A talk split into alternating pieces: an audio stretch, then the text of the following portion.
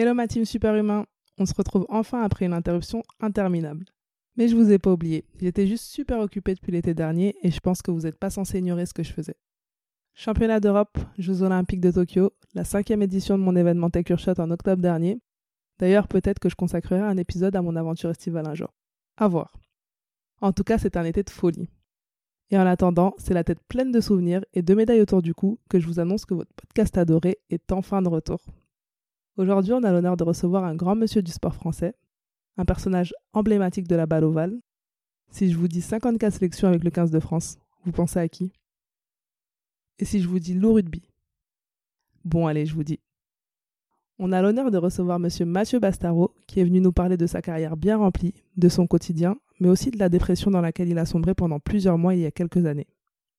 Un épisode qui a été enregistré il y a quelques mois déjà, Sportivement, plein de choses ont changé.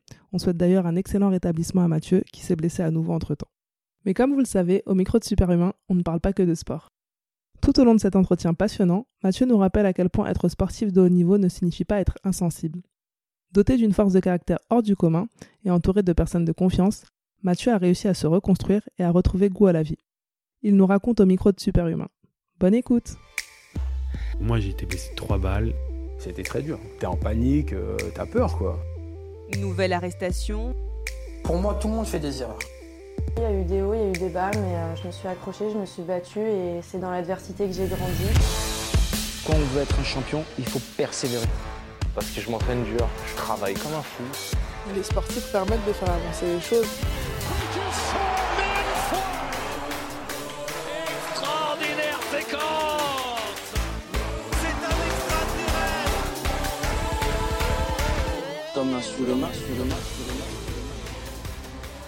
Hello ma team superhumain, aujourd'hui on a la chance d'accueillir Mathieu Bastoro. Salut Mathieu, comment tu vas? Salut, ça va, ça va très bien et toi? Ça va, merci. Comment, comment ça se passe en ce moment pour, euh, pour toi, le rugby euh? euh, bah moi je suis en rééducation euh, maintenant depuis un peu plus de 5 mois, parce que je me suis blessé gravement au genou fin, fin décembre. Euh, donc ça se passe bien. Euh, euh, de toute façon, on va dire, je suis en vacances parce que la saison s'est terminée ce week-end avec avec mon club. les clubs, c'est pas, enfin l'équipe a pas réussi à se qualifier. Donc là, je me concentre sur ma rééducation. on a, on va dire, cinq semaines de vacances. J'ai cinq semaines pour pour bosser et essayer d'être présent à, à la reprise. D'accord. Alors, on va commencer à discuter un petit peu de tes débuts dans le rugby. Euh, est-ce que tu peux nous expliquer un petit peu comment tu as démarré le rugby, euh, pourquoi, comment? Euh, J'ai commencé le rugby très jeune, j'avais 5 ans, 5 ans et demi. en fait, c'était une, initiation au, au sport, au centre aéré à l'époque. Et j'avais bien apprécié, j'avais bien, j'avais bien aimé, j'en ai parlé à ma mère. Et à partir de là, elle avait un collègue euh, de, boulot à elle qui était éducateur à, à Créteil, qui lui a dit bon bah emmène-le, on va voir si ça lui plaît. Et euh, ça a commencé comme ça. Donc j'ai commencé le rugby comme ça. J'ai fait euh, 10 ans euh, de 5 à 15 à, au club de Créteil. Euh, après, je suis parti euh, trois ans à Massy. Euh, et après, j'ai signé mon premier contrat professionnel au, au Stade français en 2006-2007. Voilà. C'est bon. Après, entre temps, il y a eu bah, le, la filière, tout, tout, ce qui est filière fédérale, c'est-à-dire les sélections euh, départementales, régionales, nationales, moins de moins de 18, moins de 19. Le pôle France aussi, qui est un peu euh, bon maintenant il n'existe plus mais à l'époque euh, enfin c'est un peu comme euh, comme l'INSEP pour pour le basket. Euh, Clairefontaine pour le pour le foot. C'est euh, rassemble les meilleurs joueurs moins de moins de 18 ou moins de 19 ans pour préparer une coupe du monde chaque année en fait. Voilà. Je souriais parce qu'en regardant le, le, reportage dont je te parlais, j'ai eu un vrai coup de cœur pour ta maman qui m'a fait trop penser à la, à la mienne. Ah. Euh, parce que voilà, on, on, voyait comment depuis le début elle t'a poussé, comment elle t'a encouragé. J'imagine qu'elle a représenté euh, depuis le début un vrai soutien pour toi. Ah oui, oui, oui, depuis le début, ma mère, euh, bah, c'est ma plus grande fan. C'est ma plus grande fan, mon plus grand soutien, mon plus gros moteur. Euh, ouais, ouais, ouais, c'est elle qui, bah, c'est elle qui m'a emmené à mes premiers entraînements, mes premiers déplacements en match aussi. Euh, elle a toujours été euh, derrière moi. Euh, je, je, lui ai fait aimer le rugby parce que elle, le rugby, elle savait pas trop ce que c'était. Et, et, maintenant, elle adore. Elle adore le rugby, elle regarde des matchs toute seule. Elle aime aller au stade. Elle est dirigeante dans dans un, dans un petit club euh, euh, pas très loin de là où on habite, à, à Hier, dans le 91. Donc, euh, ah, ouais, c'est devenu, c'est pas simplement devenu ma passion, c'est devenu une passion dans, dans la famille, ouais. Super, super. Et toi, du coup, à quel moment tu t'es rendu compte que tu voulais faire du haut niveau? Euh, Je pense que le déclic, je l'ai eu quand je suis rentré en, en sport-études à, à 16 ans quand je suis rentré en sport-études, euh, bah, pour moi, ça a été un peu un déclic parce que bah, déjà, je quittais la maison, parce que je rentrais à l'internat, je changeais de club, euh, je passais de Créteil à Massy. Et Créteil, c'était voilà, c'était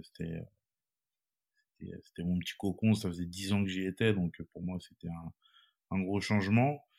Et, euh, et en fait, le sport-études, ben, c'est là où ça, on va dire, les, c'est là, c'est là où ça commence réellement parce que euh, c'est là où tu, pour moi, c'est là où tu décides de, de, de, ton avenir, que ce soit scolaire ou, euh, ou, ou, sportif. Euh, mmh. Parce que c'est vrai que tout est mis en œuvre pour que tu, pour que tu excelles. on avait, on s'entraînait, on s'entraînait beaucoup plus d'habitude c'était bon le, petit entraînement du mercredi, le match du samedi. Là, on s'entraînait euh, quasiment ben, tous les jours. Donc, on passait quand même déjà sur un rythme euh, qui était proche de celui des pros pour des adolescents. Donc, euh, ça, changeait vraiment. Et après, c'est surtout l'investissement euh, qu'il faut y mettre. Et euh, c'est pas que juste l'investissement physique. À l'époque, c'était payant. Donc pour moi, pour moi, je voyais ça aussi comme pour mes parents, c'était un sacrifice. Euh, ils roulaient pas sur l'or et, euh, et c'était quand même assez conséquent. Donc pour moi, c'était, euh, je voulais pas les décevoir. C'est si j'y vais, c'est pour faire quelque chose. C'est pas pour leur faire dépenser de l'argent pour rien. Donc voilà, je, je me suis, on va dire, donné un objectif et, et ben j'ai eu de la chance que ça que ça fonctionne très bien. Ouais, et quand tu parles de du sport-études, de quitter le quartier, moi ça me, ça me parle forcément parce que j'ai grandi à, à, la Courneuve et très tôt j'ai intégré euh, un sport-études aussi et, je sais que j'avais toujours l'impression que euh, ouais c'était bien le côté euh, pôle espoir, le côté structuré, mais le côté un petit peu euh, le quartier ça me manquait. Est-ce que toi aussi tu as eu des, des, tentations à ce moment-là ou clairement ta prise de conscience en me disant mes parents ils n'ont pas fait ça pour rien? Ça t'a bah, ouais c'est clair que ça manque parce que bah c'est on peut dire ce que tu on peut dire ce qu'on veut hein, mais le, le quartier vivre au quartier c'est une culture c'est mmh. enfin si tu as pas vécu tu peux pas comprendre voilà. Si tu n'as pas vécu dans un quartier tu peux pas comprendre. C'est pour ça quand je vois beaucoup de personnes parler ouais des quartiers des quartiers mais connaissent pas ce que c'est la réalité mmh. d'un quartier et euh, en fait euh, non parce que même euh, quand il y a des fois, j'avais un petit coup de moins bien, je voulais rester un peu avec mes potes, c'était souvent pendant les vacances. Alors, souvent pendant les vacances, on rentre à la maison, on passe toutes ces vacances avec ses potes et et après, quand il faut repartir au sport-études, c'est souvent le, le, moment le plus compliqué. Et, et moi, en fait, mes potes, ils ont toujours été bienveillants dans le sens où ils m'ont toujours dit, écoute, t'as peut-être une chance de, de pouvoir te sortir grâce au sport euh, et pas galérer comme nous on peut galérer. Donc euh, fais les choses euh, sérieusement et, et, tu rendras fier tout le monde et, et donc même mes potes, on va dire, même quand j'avais euh, des coups de moins bien ou que je voulais un peu lâcher, euh, ça me saoulait un peu, ils me, ils me remettaient toujours de, dans le droit chemin. Donc euh, forcément, c'était Ouais. c'était motivant. ouais. C'est ce que je veux dire. Et, et pour avoir une idée, du coup, ça ressemblait à quoi une journée type de, de Mathieu en sport-études Ah bah, pff, alors on avait cours lundi, mardi, jeudi matin, non. Alors lundi toute la journée, mais euh, je crois qu'on quittait les, les cours à 17h et après on avait entraînement à 17h30, 18h. Euh, le mardi c'était pareil. Euh, le mercredi c'était demi-journée, donc par contre entraînement l'après-midi toute la journée, le matin cours. Euh, le jeudi, c'était pareil. Par contre, le vendredi, on avait juste au cours le matin et euh, l'après-midi, on rentrait chez nous pour euh, pour être euh, à l'entraînement du club le vendredi. Donc ça faisait ça, match soit le samedi ou le dimanche. Et le dimanche soir, on rentrait, enfin je rentrais au sport études. ouais. Donc ça allait, ça allait très vite. En plus, moi, mes parents sont sont divorcés. Donc euh, moi, ben avant tout ça, c'était la semaine chez ma mère et le week-end chez mon père. Et là, euh, le fait, le week-end, c'était euh, c'était une fois sur deux. Donc forcément, euh, c'était c'était vraiment c'était c'était pas facile. Ouais. C'était pas facile de c'était de l'organisation, mais c'était pas facile de de pouvoir voir les deux euh, le même week-end. C'était quasiment impossible. ouais. en même temps Déjà des, des semaines qui étaient bien chargées. Ouais. Et, euh, et du coup, quand, quand t'es passé, quand t'es passé pro, comment se sont passés tes, tes débuts dans le milieu professionnel, aussi bien euh, sportivement que mentalement Bah, en fait, tout est allé très très très vite pour moi. Ça allait super vite parce que, en fait, j'étais à Massy, j'avais quoi, 18 ans.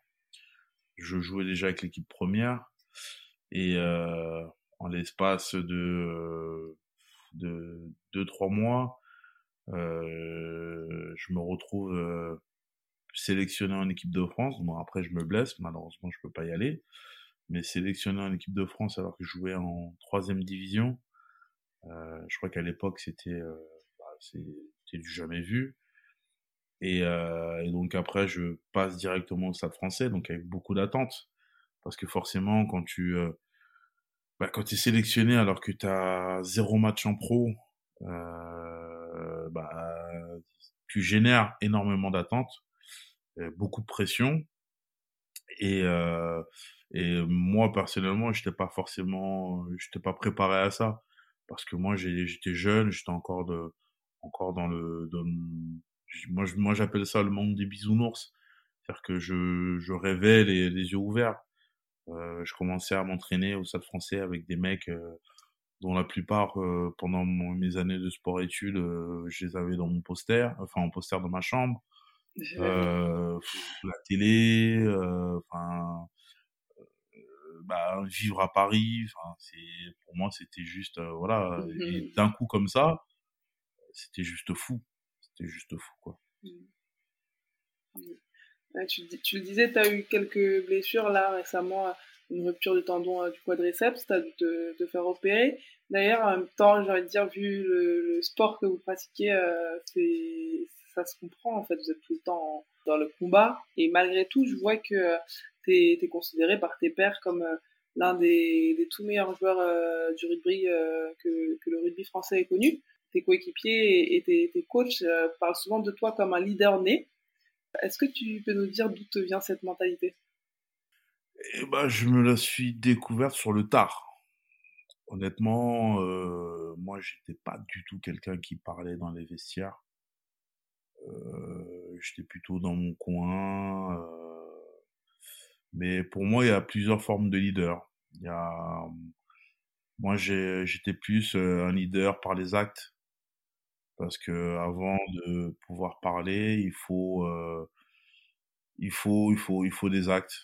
Voilà, parce que parler, c'est bien beau, c'est, c'est, vrai, c'est, il y en a qui aiment bien s'entendre parler, mais euh, moi, parler pour rien dire, c'est, pour moi, je trouvais ça inintéressant, donc je préférais m'exprimer sur le terrain, être, euh, être comment dire un modèle sur le terrain pour mes coéquipiers que de devoir vraiment m'exprimer. Et c'est après c'est après que ben avec l'âge la maturité l'expérience le fait aussi d'avoir joué avec énormément de grands joueurs de de voir comment eux les différents les différents capitaines que j'ai eus comment eux voyaient les choses.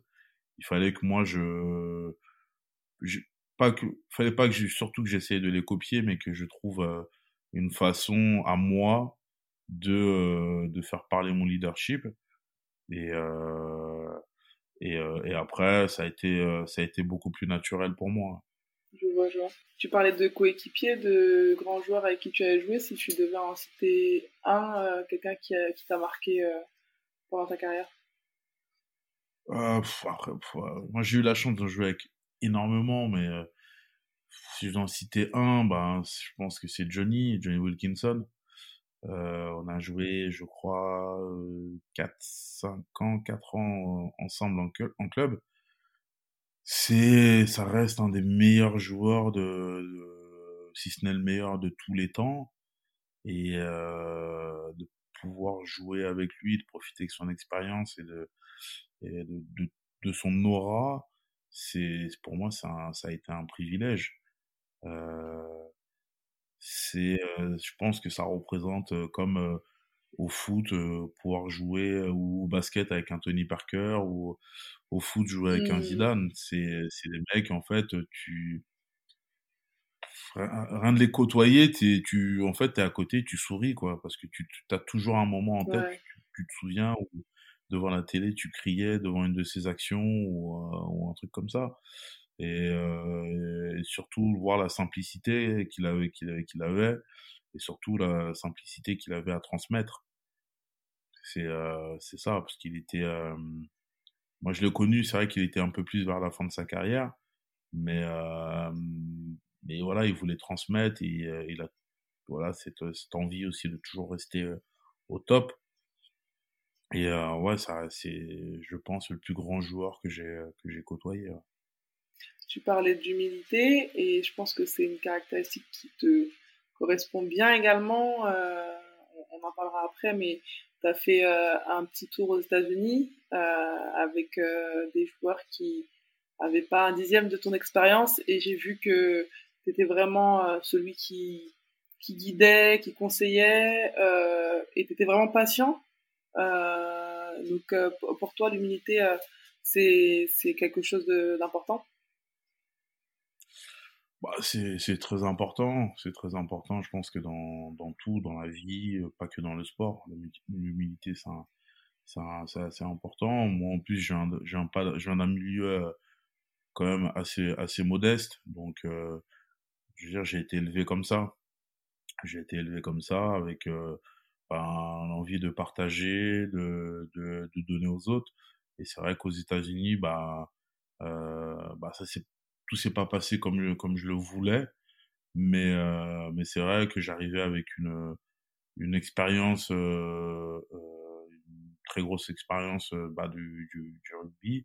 Le club euh, était se lançait dans un dans un projet de on va dire de de développer le rugby euh, aux, aux États-Unis et euh, j'ai essayé du d'aider du mieux que je pu que j'ai pu. Après le problème c'est qu'il y a eu euh, bah un peu comme tout le monde il y a eu la pandémie. Mmh.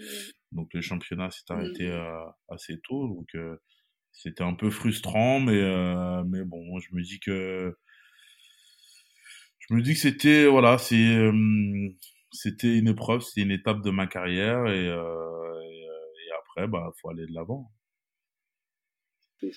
et euh, du coup, on parlait du joueur qui t'a le plus marqué. Quel est ton plus beau souvenir euh, sur les terrains? Euh, Jusqu'à présent. j'en ai plusieurs, mais euh, jusqu'à présent, je pense que mon plus beau souvenir, c'est bon, c'est sûr qu'il y a la première sélection, mais je pense le la victoire en, en championnat de France avec Toulon. Je pense que c'est mon plus beau souvenir parce que euh, oui, l'équipe de France c'était un c'était un rêve, ça c'est c'est clair. Mais euh, c'est plus devenu un objectif après. En grandissant, en, étant pro, c'est devenu un objectif. C'était moins un rêve. Tandis que le Brennus, euh, le, gagner le championnat de France, c'est la saison elle est tellement longue euh, avec plein de hauts, de bas. Euh, une saison de rugby, c'est 10 mois quasiment. Euh, avec euh, des, euh, bah, des blessures ou autres. un coup tu joues, un coup tu joues pas, un coup tu joues moins. Donc gagner le championnat de France, c'est quelque chose de tellement, enfin tellement énorme. Et je me souviens mmh. avoir fait plusieurs finales au Stade de France en tant, dans les tribunes euh, en me disant bah, j'aimerais bien que ce soit être à leur place, voir ce que ça fait d'être d'être d'être d'être de toucher ce bouclier. Donc et surtout bah avant de le gagner, j'avais perdu deux, deux, deux finales d'affilée. Donc ça commençait à faire long. Ouais. Et et, et de, bah, de le gagner, c'était bah, le au bout de la au bout de la troisième finale, c'était un peu le voilà, enfin quoi, enfin et, euh, et ça récompensait euh, une, très grosse saison parce que on arrive à faire le doublé euh, Coupe d'Europe, championnat de France, alors que tout le monde disait que c'était impossible à l'époque de le faire. on avait loupé l'année précédente. Et là, de pouvoir le faire et de, bah, de prouver que bah, qu'ils avaient tort, c'était juste super. Et du coup, à l'inverse, euh, la défaite la plus difficile à vivre. Ouf, je pense que je pense que c'est le quart de finale euh... quart de finale à la Coupe du Monde 2015 euh, contre contre la Nouvelle-Zélande. Parce que en quart de finale on prend une soixantaine de points quelque chose comme ça. Enfin c'est jamais vu mais c'est surtout cette, cette impression qu'on est enfin vraiment impuissant quoi.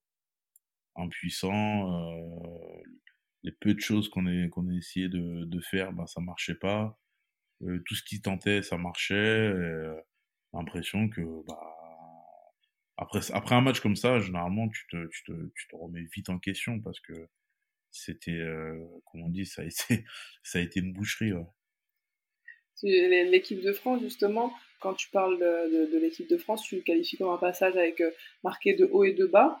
En 2019, si je dis pas de bêtises, il y a eu cette, euh, cette non-sélection qui a surpris tout le monde. Euh, alors que quelques mois avant, tu avais revêtu le brassard de capitaine. Est-ce que tu peux nous décrire globalement ton aventure en, en, bleu? Bah, C'est les montagnes russes. Voilà, c'est les montagnes russes. Première sélection en 2009 euh, ou même je crois que le premier match je suis homme du match. Euh, où bah forcément j'étais enfin j'étais euh, l'espoir un peu euh, attendu euh, à, cette période là donc forcément très très attendu et encensé. Après bah il y a eu cette tournée en Nouvelle-Zélande où bah forcément Là, ça a été euh, bah, le plus bas que on va dire que j'ai connu de ma carrière parce que voilà, il y a, il y a, moi je fais, enfin tout simplement, je fais une erreur, je fais, euh, je fais comme on dit le con, et là tout le monde, euh, c'est l'effet inverse, c'est-à-dire tout le monde, tout le monde me tombe dessus, ça devient euh, limite de la de l'acharnement, donc euh, ça a été très très très dur pour moi, enfin pour ma famille et pour moi. Et, euh, et au final, euh, ben, je relève la tête, je fais le tournoi euh, 2010 qu'on gagne hein, avec l'équipe de France. Donc euh, là, de renouveau euh, en haut de, en haut de l'affiche. Et, euh, et après, ben, moi, je pense que je me suis vu un peu trop haut, trop beau, en me disant ben, que plus personne, il y a un an, plus personne ne, ne m'attendait, enfin, ne, ne comptait sur moi et que j'ai pu revenir euh, sans l'aide de pas grand monde. Euh, je me suis dit, voilà, bon, euh, en gros, euh, je dois, enfin, je dois rien à personne. Je me suis vu un peu trop beau. Et donc, forcément, j'ai toute façon, il n'y a pas de secret quand tu arrêtes de, de, de travailler dur dans le sport. Euh, tu le payes, tu le payes cash. Tu le payes peut-être pas maintenant, mais tu le payes. Voilà, tu le payes. Et moi, moi, je l'ai payé. Et, euh, et donc pendant, euh, me semble, trois ans, trois ans euh, sans équipe de France. Euh, puis après, bon, bah, on va dire, c'est reparti euh, euh, jusqu'à la Coupe du Monde que j'ai pu faire en 2015. Et euh, là encore, après la Coupe du Monde, euh, j'étais plus dans les euh, dans les petits papiers.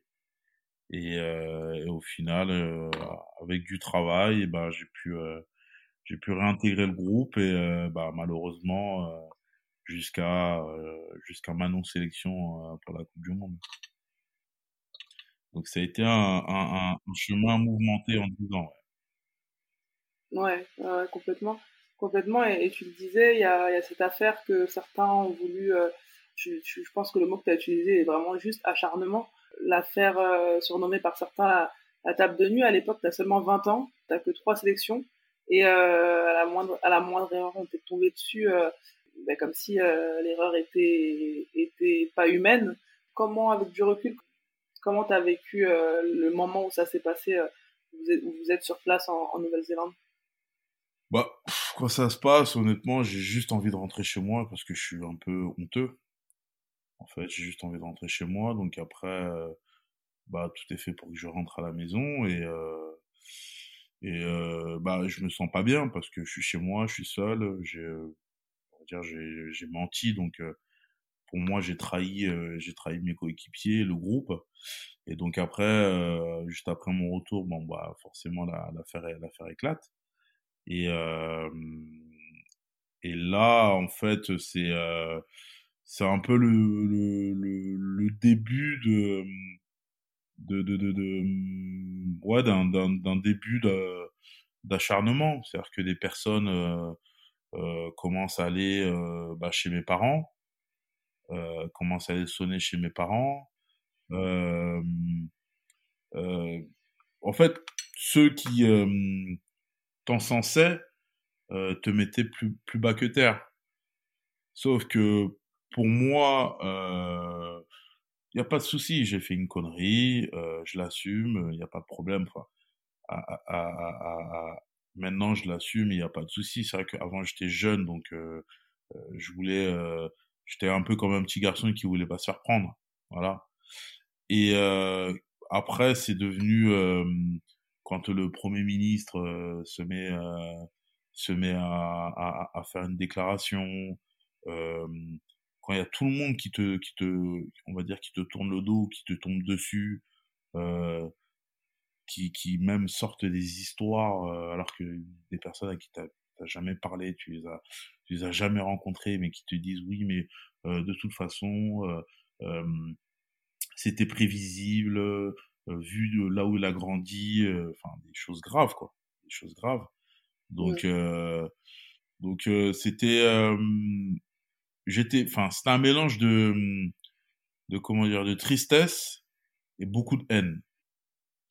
Beaucoup de haine parce que c'est et c'est vraiment à ce moment-là que je me suis rendu compte que le le sport professionnel le rugby professionnel c'est pas c'est plus le voilà le le petit monde des bisounours que que que que, que, que, que j'ai connu au début ou que j'espérais. Non non c'est on te fait on te fait vraiment pas de cadeau donc euh, après je me suis on va dire euh, construit reconstruit avec ça. En faisant très attention en me méfiant beaucoup. En me méfiant en me méfiant énormément des gens. Alors ça a été euh, par beaucoup, ça a été. C'est vrai que j'étais très méfiant, donc je parlais à, je parlais très très peu à la presse, même quasiment plus, parce que je trouve qu'ils ont, ils avaient fait assez de, assez de mal comme ça. Mais, euh, mais euh, moi, ce qui me, ce que je comprenais pas, c'est et c'est comment pouvez-vous vous espérer qu'un, qu'une personne vienne vous parler alors que pendant trois mois vous êtes acharné sur lui? Mm. Et euh, c'est voilà, c'est ça résume un peu des fois la la mentalité de, de certains qui se sentent un peu, on va dire, tout puissants quoi. Qui peuvent écrire euh, le lundi, ils peuvent écrire quelque chose de, de, terrible sur vous, et le mercredi vous faire une tape dans le dos. Ah non, mais bon, on passe à autre chose. Sauf que moi, je suis pas comme ça. Clairement, toi, c'est ce que tu as vécu. Je... Voilà, voilà, voilà. Et, euh, et, ça me paraissait irréel, irréel euh, comme euh, comme façon de faire. Et je me disais, mais en fait, je suis tombé où là? Je suis tombé où? Mm. Donc il a parce fallu une année blinder. plus tôt, tu, tu bah, es sous les feux des projecteurs parce que tu fais ta, ta, tu arrives en équipe de France, tu excelles, euh, homme du match pour ton premier match. Ouais. Et puis il, a, fa- il s'en est fallu de, de très peu au final pour que euh, au moindre au moindre petit truc euh, tout ça euh, que chacun retourne sa veste Ouais. Après, je pense que ça a peut-être été aussi à la hauteur de parce que c'est c'est vrai que ça ça a généré euh, éno- énormément de déception parce que c'est vrai que moi j'étais j'ai été suivi depuis très jeune. Donc Mhm. ils, je pense qu'ils attendaient bien sûr ils attendaient autre chose de ma part mais j'étais j'ai euh, j'étais toujours enfin on va dire très attendu dans dans mes sélections de jeunes. Donc euh, et j'ai jamais eu aucun problème. Donc euh, le fait, je pense que ce soit moi, je pense que ça, il y a eu une très grosse déception, mais euh, après je pense que ils ont surréagi quoi. Ouais, quand tu m'es- quand tu m'en parles, en fait, je me dis, euh, ils ont vu euh, Mathieu, le, jeune prodige, super prometteur, et ils ont oublié qu'en fait, derrière euh, ce super prodige, il se cachait euh, un, un jeune homme euh, de 20 ans qui, qui, qui, qui s'amuse. Enfin, euh, au final, on a, Ouais. on a, il y a cette, euh, cette image euh, robotisée du sportif qui clairement euh, t'a suivi. Ouais, ouais, bah, pff, de toute façon, l'image du sportif, euh, c'est, euh, c'est, euh, c'est, c'est, c'est un, pour moi, c'est un paradoxe parce que, euh, aux yeux du, aux yeux du grand public, euh, en fait, ils voient que ce qu'on leur montre. Donc, ils nous voir euh, sur les matchs, les événements qu'on peut, qu'on peut faire à droite à gauche quand on va avec les sponsors ou autres. Mais ils voient pas l'envers du décor. Ils voient pas bah, les, Mm, les mm. entraînements, bah, les moments de doute, etc. Donc, et euh, surtout dans un sport comme le rugby où c'est voilà un sport assez dur, euh, un peu macho. Euh, montrer ses sentiments, c'est c'est enfin en tout cas à l'époque c'était mal vu, mal perçu. Maintenant, je trouve que avec l'accompagnement que tous les sportifs ont, psychologique, je trouve que le- la discussion est un peu plus ouverte. Mais avant, euh, c'était euh, c'était c'était c'était mal perçu. C'était mal perçu de parler de ben, euh, de, de dire qu'on avait un coup de moins bien, qu'on se sentait pas bien mentalement, euh, parce que aux yeux des gens, et c'est vrai, on est des on est des privilégiés, c'est-à-dire qu'on on, on, on vit de notre passion, on vit de notre passion. Mais ce qu'il faut pas oublier, c'est que on reste quand même des êtres humains. Et ça, les gens C'est l'oublient. ça. Je, ça, les, gens l'oublient parce que voilà, ils nous voient à la télé, ils nous voient performer, mais euh, pour eux, il est impensable qu'on puisse avoir des doutes ou qu'on on Mm. puisse avoir une vie euh, euh, personnelle un peu, un peu compliquée. Mm. Tu parlais de reconstruction, effectivement, puisque cet acharnement, il va te faire basculer dans la dépression. Est-ce que tu peux nous expliquer un petit peu euh, comment ces, semaines, ces mois, euh, peut-être même années, euh, se sont passés Dans quel état d'esprit tu étais pendant cette, cette dépression? Bah, en fait, j'avais totalement perdu l'amour du rugby. L'amour du rugby. donc, c'était juste devenu un job, quoi. C'était un job. Et bah, je suis comme tout le monde. Bah, j'ai des, j'ai des factures à payer, j'ai des, enfin, je dois vivre. Donc, euh, et comme euh, bah, je me voyais pas repartir à zéro sur autre chose parce que c'est vrai que à une période, arrêter le rugby, ça m'a, ça m'a, ça m'a, ça m'a traversé l'esprit. Mais comme je me voyais pas repartir sur autre chose, euh, bah je, je me disais bon bah comme je, suis pas trop mal, et bah je vais continuer. Mais euh, de toute façon, un sportif, ça se, ça se voit quand euh, quand il a plus cette, cette petite flamme qu'il a dans les yeux, quand il vient aux entraînements ou, ou sur les matchs, c'est que c'est qu'il y a un problème. Et, euh, et euh, moi, ça, moi, ça a été le cas pendant, pendant quelques années. Alors, euh, après, c'était par, plus par épisode. Par épisode, il y a des moments où j'étais très très bien, il y a des moments où j'étais très mal.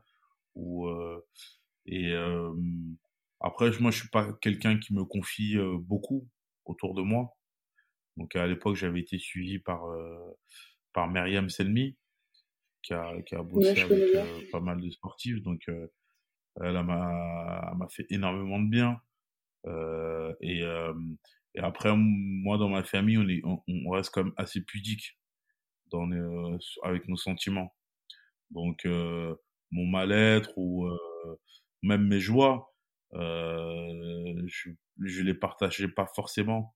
Donc, euh, en gros, j'étais euh, pas une bombe à retardement, mais euh, c'était euh, c'était euh, c'était compliqué, ouais. J'ai appris en fait un peu au début à, à, gérer un peu mes émotions tout, tout seul et après avec avec le travail que j'ai eu avec Meriem, j'ai eu on va dire des clés, des clés pour pour bah, justement ne pas m'isoler, ne rester tout seul et m'ouvrir un peu plus j'en profite pour rebondir parce que tu parles de Myriam et, euh, la préparation mentale, euh, c'est vrai que c'est quelque chose qui est euh, pas en vogue, mais qui, qui est la parole est plus ouverte sur ce sujet-là. Tu en parlais juste avant, dans le milieu du sport, c'est toujours un petit peu tabou de parler des émotions, peut-être même dans le milieu du rugby, comme tu disais qu'il y avait pendant un temps ce côté un petit peu macho. Est-ce que tu peux nous dire un petit peu qu'est-ce qu'elle t'a apporté concrètement euh, Myriam, euh, psychologue euh, du sport, je te pose la question parce que quand je parle aux plus jeunes, j'ai l'impression que quand on aborde, quand on utilise le terme psychologue, psychologie, ben voilà, ça veut forcément dire que il y a un problème, ça n'a pas une connotation positive en fait. Est-ce que tu peux nous dire toi ce que ça t'a apporté? Euh, ben moi de la sérénité, de la sérénité, euh,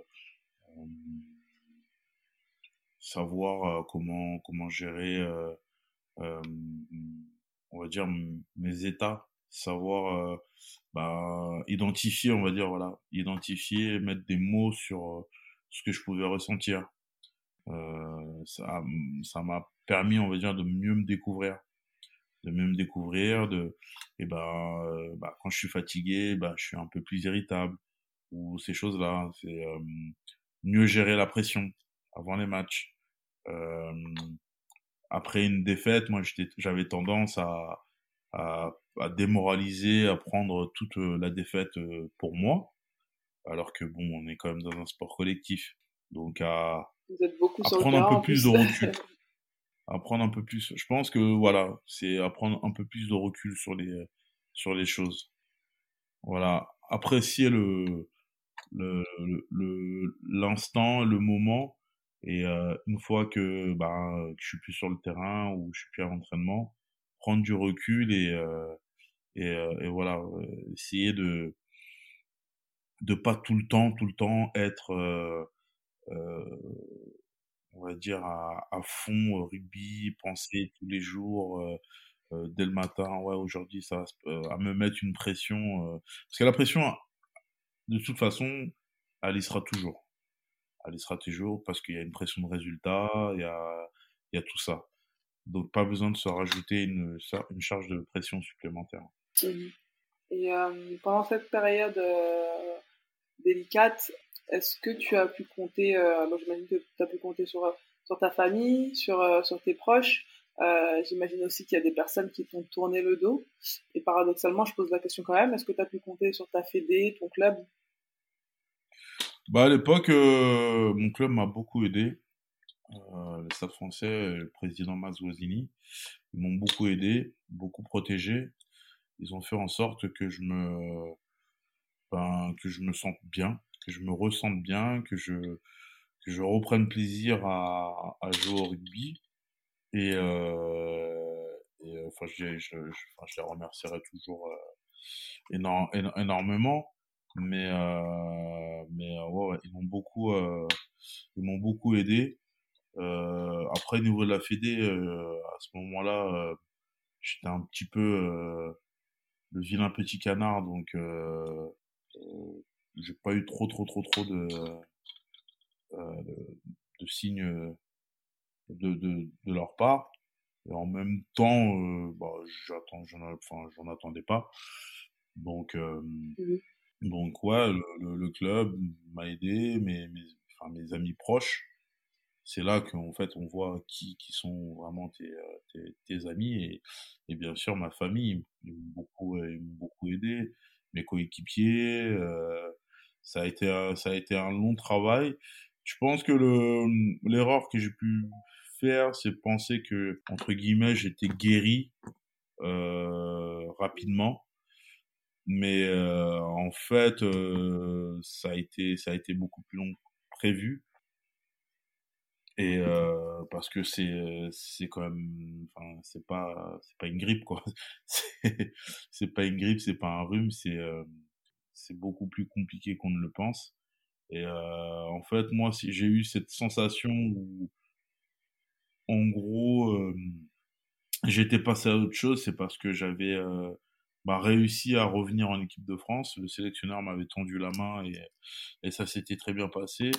Et que le fait que bah, quasiment euh, six mois plus tard, après, euh, après, après ça, après ma dépression, euh, bah, je gagne un, un trophée avec l'équipe de France. Je pense que ça a été l'arbre qui a, qui a caché la forêt. Ouais. Et tu as beaucoup parlé de, ta famille dans le documentaire que j'ai regardé. Euh, comment ils ont vécu cet acharnement Parce qu'au final, euh, toi, je pense que ça a été aussi difficile pour eux que pour toi.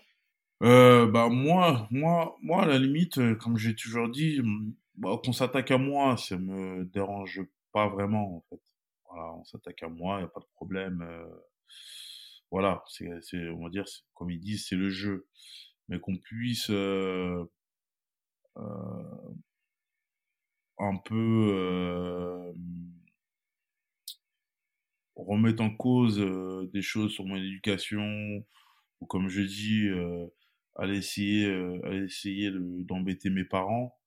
Là, par contre, euh, ouais, c'est c'est pas des choses qui voilà qui m'ont qui m'ont plu. Après, moi, ça m'a ça m'a encore plus attristé parce que bah on veut toujours voir ses parents souriants euh, et euh, qui ne s'inquiètent pas pour euh, pour nous. Et euh, je voyais bien que mes parents étaient inquiets et forcément ça me eh ben, ça me mettait encore plus mal parce que je me disais que euh, bah, c'était euh, enfin, c'était pas l'objectif. L'objectif c'était de pas de, de, de faire une, de, de jouer en équipe de France, de faire du rugby pour les rendre heureux et de voir qui ça pouvait les rendre tristes. Euh, c'était difficile. Ouais. Ça a, été, ça a été difficile, ça a été très difficile même, puisque tu l'évoquais, euh, de par le, ce que subissaient tes parents à travers tout ça, t'as as failli commettre l'irréparable, t'as as tenté de te Mhm. suicider, euh, t'as été sauvé par, euh, par des proches. Est-ce que tu te souviens euh, de ton état avant, avant de passer à l'acte, comme tu l'as dit, c'est le mot que tu as utilisé, passer à l'acte, est-ce que tu te souviens de, de cet état euh, sûrement second dans lequel tu étais Bah, pff, en fait, c'est en fait, c'est difficile à décrire. C'est difficile à décrire parce qu'on est, euh, en fait, on, on est là, mais on est absent. Mm. Physiquement, on est là, mais euh, mentalement, enfin, j'étais au, j'étais au bout, quoi. J'étais épuisé. J'étais épuisé à chaque fois que j'ouvrais mon téléphone. euh, euh, en fait, il y avait tout qui, qui, qui, qui, me rappelait les, euh, les choses négatives. J'allais sur Internet, j'allais sur les réseaux sociaux, j'allumais la télé. c'était, c'était, c'était de partout, donc c'était, c'était très compliqué, quoi. C'était très compliqué. Hein. Et la reconstruction, au final, c'est peut-être après ce moment-là qu'elle commence réellement le plus dur commence après ça? Euh, Oui, oui, après oui, c'est vrai que c'est un, un, un, long chemin. Il faut, euh, il faut le, comment dire, il faut l'analyser parce qu'après il y a un gros travail psychologique à faire. Mmh. L'analyser, le comme dire, mettre des mots sur des, sur, sur des sentiments, sur des choses. Euh, et, euh, et cicatriser, tout simplement. Cicatriser, cicatriser pour pouvoir avancer. Cicatriser pour pouvoir avancer. Et, euh, et c'est vrai quoi, ça a été, euh, ça a été le plus gros, euh, le plus gros travail, le plus gros combat et match que j'ai eu à faire durant ma carrière. Mmh. Et tu parlais euh, du travail que tu as fait avec Mariem, euh, psychologue du sport. Est-ce qu'avec du recul, tu as pu analyser quelles ont été euh, les étapes clés de ta reconstruction? Avec le recul, oui. Je pense que bah, je pense qu'il fallait aussi faire du tri dans ma vie. Comme on dit, les faux amis euh, qui sont là que quand quand ça va, il fallait faire du tri. Il fallait que je me recentre sur, euh, sur, le, sur le rugby, tout simplement, sur ce, que, ce qui me plaisait. Sur, c'est-à-dire le rugby et euh, ma famille et mes, euh, amis proches. Et, et après, je pense que le, la plus, plus grosse décision que j'ai que j'ai eu à prendre, je pense que c'est de, de changer de club. Mmh je pense que pour moi, pour finaliser vraiment la chose, ça a été de changer de club, de changer d'environnement. Changer d'environnement, de côtoyer d'autres personnes. Non pas que dans le club où j'étais, c'était c'était pas bien. non, non, pas du tout. C'est que je pense qu'il fallait que je change d'environnement. voilà. Pour pas, pour pas commettre les mêmes erreurs, je pense il fallait que je change d'environnement et, euh, euh, c'est ce que j'ai fait en, allant à Toulon. Et euh, tu parlais tout à l'heure de ton rapport à, à, la presse après coup, qui était compliqué, quasi inexistant. Peut-être que ça a été pareil avec les institutions, parce que quand tu as un, Premier ministre qui se mêle de, du sportif, et eh ben, ça peut faire des dégâts et envenimer les choses. Aujourd'hui, quelques années en arrière, dix ans, il est, il est comment ton rapport à, à la presse? Bon, c'est, euh, on va dire, c'est cordial. C'est cordial. Après, je, comme on dit, je sais qui sont mes amis, je sais qui, ne le sont pas. Et, euh, et surtout, je, je me force pas, en fait. Mmh si j'ai envie de faire quelque chose, je le fais. Mmh si j'ai pas envie, ben, je le fais pas. Et euh, s'ils sont pas contents, ben, tant pis, c'est comme ça. Voilà, c'est euh, c'est un peu ça parce que c'est vrai que la la communication avec la presse c'est quand même oui c'est un un ça fait partie de la vie du sportif mais euh, certains je dis pas tous les journalistes je mets pas tout le même tout le monde dans le même dans le même sac mais certains euh, essayent de de nous faire croire que certaines choses doivent passer par eux. En gros, en ayant un bon papier, eh ben forcément, il y a des choses qui vont se débloquer. Ouais. Moi, je suis pas de ces, je suis pas de ces, ces gens-là. Donc, euh, je, je, les respecte tant qu'ils me respectent, en fait. Voilà. Je vois, je vois. Et euh, est-ce que tu aurais euh, un conseil ou plusieurs conseils à, à, donner à la jeune génération ou bien même des gens qui font pas forcément de sport mais qui passent par des épreuves très compliquées, froid du noir des fois, qui pensent qu'il n'y a pas de, il n'y a pas d'éclaircie. Est-ce que tu aurais un conseil à leur donner vu que tu es passé par là toi aussi? Et moi, moi, je dirais de surtout pas rester seul et de s'ouvrir.